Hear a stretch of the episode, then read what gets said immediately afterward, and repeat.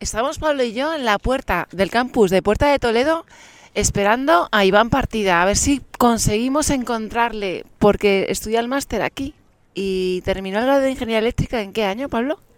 Pues mira, Mónica, acabó en el 2022. Lo sé porque yo le di clase en el 2021 y creo que ahora trabaja como ingeniero de simulación en códigos de red en una empresa que se llama Cere. Iván, ¿no es ese Iván? ¿No es aquel? Es verdad, Iván. Corre, Pablo, por la- corre que se va por la otra puerta. Iván, Iván, Ya lo tenemos. lo tenemos.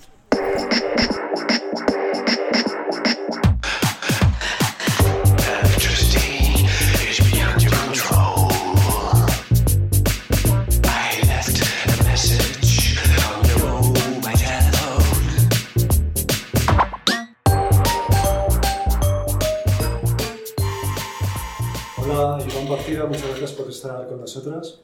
Recuerdo que fuiste estudiante de la Carlos III, pero no nos pudimos ver porque fue el tiempo del, del COVID, era todo online. ¿Y ahora a qué te dedicas? ¿Qué es de tu vida? Pues ahora estoy trabajando en una empresa que se llama Acere, de simulación de, de plantas fotovoltaicas y eólicas. Y ahora, pues dentro de poco voy a hacer el cambio a otra empresa, que es EDP. Y el trabajo va a ser muy parecido, solo que en vez de plantas eólicas y fotovoltaicas, pues va a ser de, de todo tipo de, de generación eléctrica. ¿Y qué tipo de simulaciones son esas? Pues eh, flujos de carga, cortocircuitos, eh, estudios de viabilidad, de producción y para ver si las plantas cumplen con los, con los códigos de red. Qué chulo, ¿qué es lo que te gusta más de todo esto que haces? Eh, Pues sobre todo aplicar el conocimiento que he aprendido durante la carrera y pero lo más importante es eh, ir cogiendo conocimiento que durante la carrera pues lo ves un poco de, de pasada y mientras estás trabajando pues como que lo, lo asimilas mejor, ¿no? Porque tienes que ponerlo en práctica. Y entonces tu cliente normalmente sería pues, una planta fotovoltaica que quiere un permiso para conectarse Eso. y no le dan ese permiso a no ser que demuestre con una agencia externa, ¿no? que sería Ujú. tu, tu empresa, Con una certificadora, sí. Que pasan por nosotros, nosotros comprobamos que cumplen con la, con la normativa actual y si cumplen con esa normativa se les emite un certificado. Con ese certificado ya van a red eléctrica y pueden eh, obtener los permisos para inyectar energía. ¿Y por qué el propio parque fotovoltaico, por ejemplo, no puede darse a sí mismo ese certificado? No puede decir, mira, yo te aseguro que cumplo con la normativa de red y si, vamos, es que te lo prometo.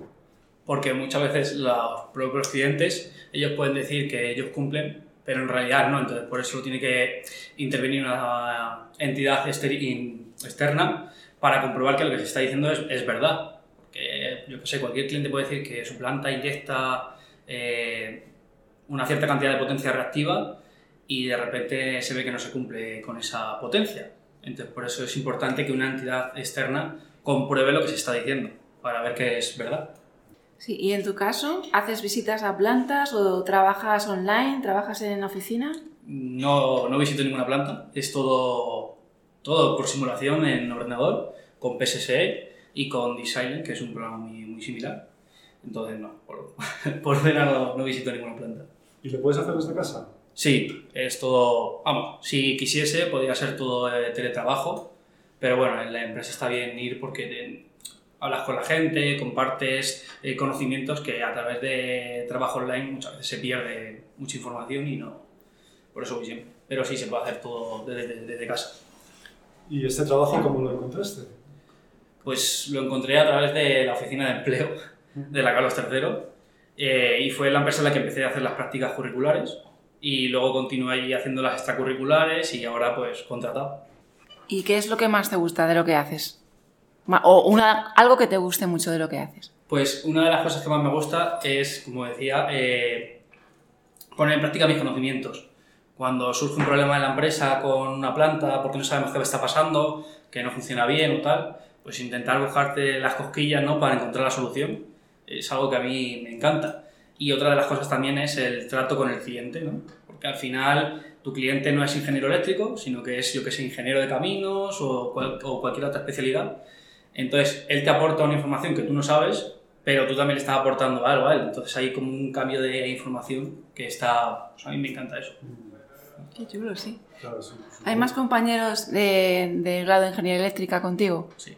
sí, hay muchos, muchos, muchos. Y todos han empezado como yo, haciendo las prácticas allí, las, extracu- las curriculares, las extracurriculares y ahora están contratados. De hecho, en mi empresa ahora mismo somos ocho personas de la Carlos III de Ingeniería Eléctrica.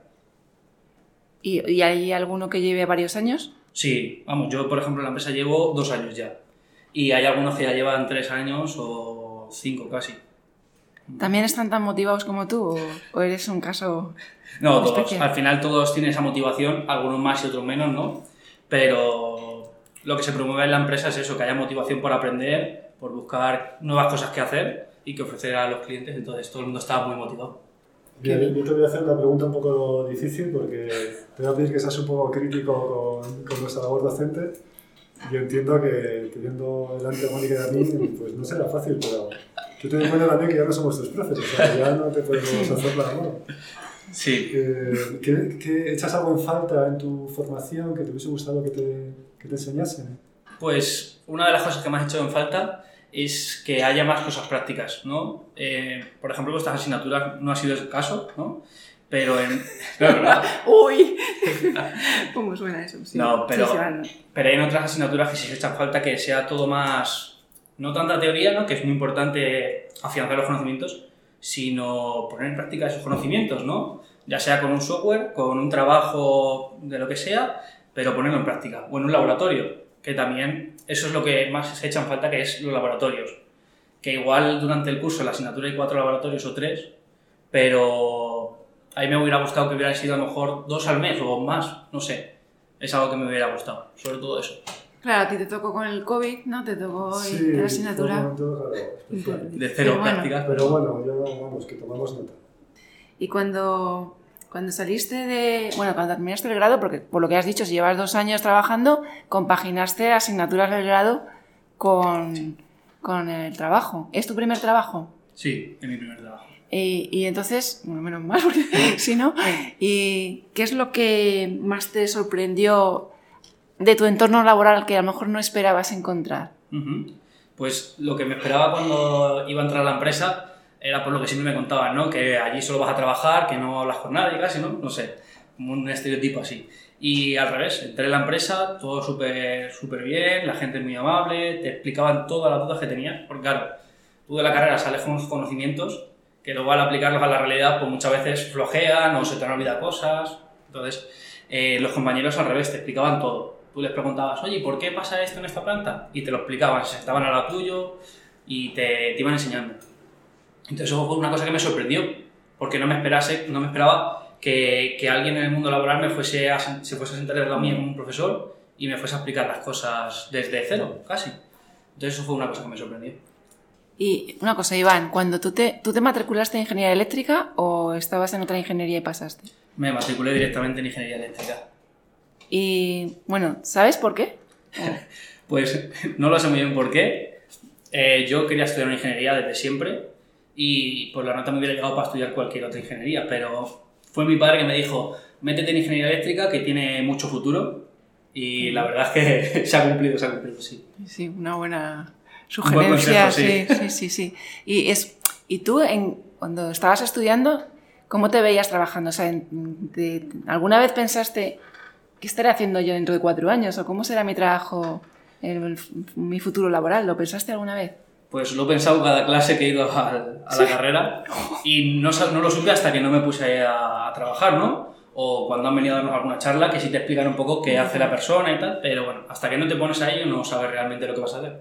Porque hay tanto abanico de trabajo que puedes realizar con una ingeniería eléctrica o con cualquier ingeniería, ¿no? Pero hay tantos abanicos que no sabes en lo que vas a trabajar hasta que no te llaman y te dicen, vente el lunes a trabajar y te pones a ello. Pero al principio pensaba que iba a, a montar instalaciones eléctricas o algo así, ¿sabes? Claro, es verdad que no sabes. No sabía nada. Sí, sí, sí, no sabes.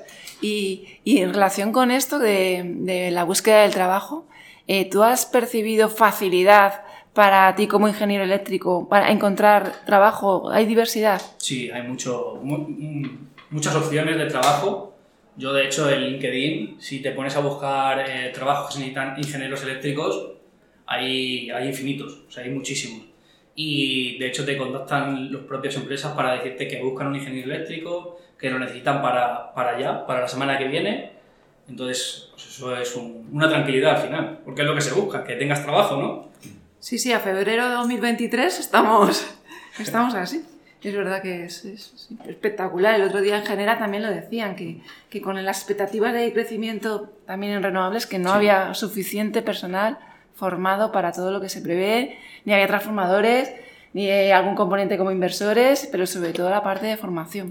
No sé si te gustaría decir algo, alguna cosa que creas que puede ser de interés para alguien que está ahora en la situación en la que tú estabas hace dos, tres años. Pues no sé muy bien, pero sobre todo que, que cuando entren en el mundo laboral, que, que vayan con, la, con el pensamiento de que no saben nada, ¿no? De que se dejen, suena un poco mal, ¿no? Pero que no saben nada, que se dejen empapar por todo lo que digan sus compañeros de trabajo, porque al final son personas que llevan a... Yo tenía un compañero de trabajo que llevaba 30 años en el sector y entonces lo que diga ese hombre va a saber mucho más que yo, en general. Y si tú vas con esa mentalidad de no sé nada, vengo a aprender, pues te vas a llevar un conocimiento que, que si vas con la prepotencia de decir, yo soy ingeniero eléctrico y me saca la carrera en cuatro años y tal, eh, si vas con ese pensamiento no vas a ir a ningún lado. Hay que, pues eso, ir con la humildad de, de que vas a aprender y que Sí. sabes muchas cosas y tienes muchas habilidades que se te han enseñado en la carrera y que las puedes utilizar. O sea que- Qué buen consejo. Y además que vale para otras cosas de la vida también. Para la vida Sí, sí. Además que nos lo dice una persona que encima es el mejor expediente del grado. O sea, es que, vamos, no se puede. Que claro, que, que eso de la humildad eh, muchas veces, pues es, es verdad que, que se te puede olvidar en, en tu caso, por ejemplo, que siempre llevas sacando las mejores notas, ¿no? Sí. O sea que, y no, no has perdido, pues, es el éxito total, vamos. Eso- Muy bien, pues, pues nada, nada, muchísimas gracias porque Mónica y yo vemos pasar a nuestros estudiantes y ya no volvemos a saber nada de vosotros y nos entra muchas veces curiosidad y aprendemos mucho hablando contigo. Muchas gracias. Gracias. Gracias, Iván.